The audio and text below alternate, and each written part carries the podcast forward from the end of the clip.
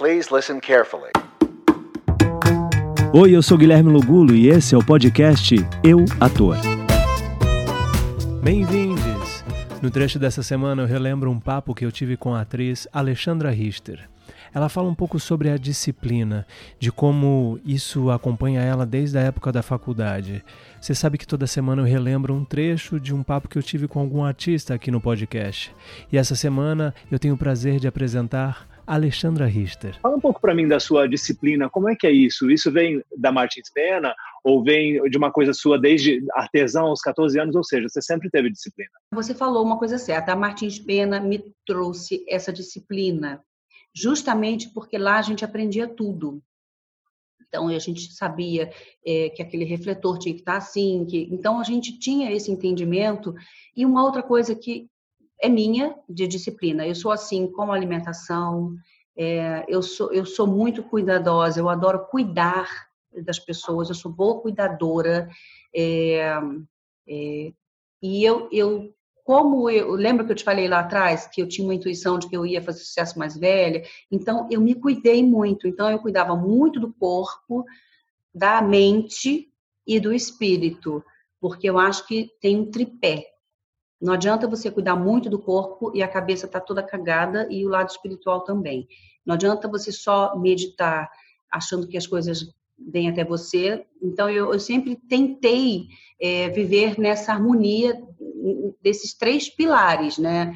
E, e, sempre fui muito disciplinada. Por exemplo, quando eu estou ensaiando em cartaz, em turnê, eu, eu, levo uma vida de freira. Acho que você é um pouco assim, porque o pessoal de musical, vou te falar, já sai tudo, né?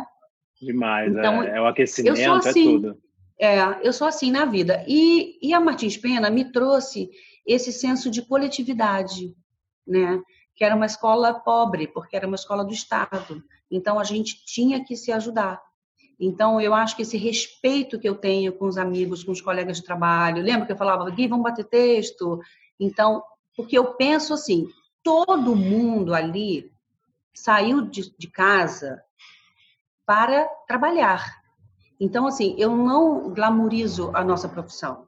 Nós somos trabalhadores, assim como o médico, o enfermeiro, assim como o cameraman, o cabo, man, a faxineira, a dona Terezinha, lembra? Dona Terezinha da predial, lembra? Então, Sim. eu sempre quis saber o nome de todo mundo, entrar no estúdio, cumprimentar o bombeiro, o, o, todo mundo, porque eu acho que todo mundo, as pessoas não estão ali para trabalhar para a gente. Nós não, nós somos atores, está todo mundo me servindo. Isso acabou, é cafona o artista que pensa assim. Hoje o artista tem que chegar e ele fazer o trabalho dele da melhor forma possível para o produto ficar pronto, para todo mundo ficar feliz não ficar enrolando a vida de ninguém. As pessoas têm suas vidas, têm suas casas, seus casamentos, filhos ou não, enfim, mas a gente tem uma vida também, né?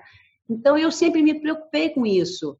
É difícil, só se eu estiver passando muito mal, muito difícil eu entrar no estúdio ou numa sala de ensaio sem estar com o texto decorado, sem eu, eu detesto. É, primeiro que eu me irrito um pouco, porque eu sou hiperativa.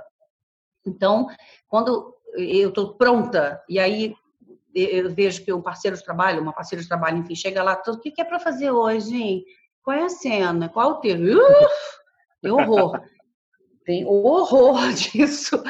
Então, talvez porque também eu sou muito imperativa e também tenho muita disciplina, acaba que é, o lado ruim é que a gente se irrita, né? E nem sempre a gente pode botar para fora. Então, é, eu lembro que a novela foi com o Denis, né?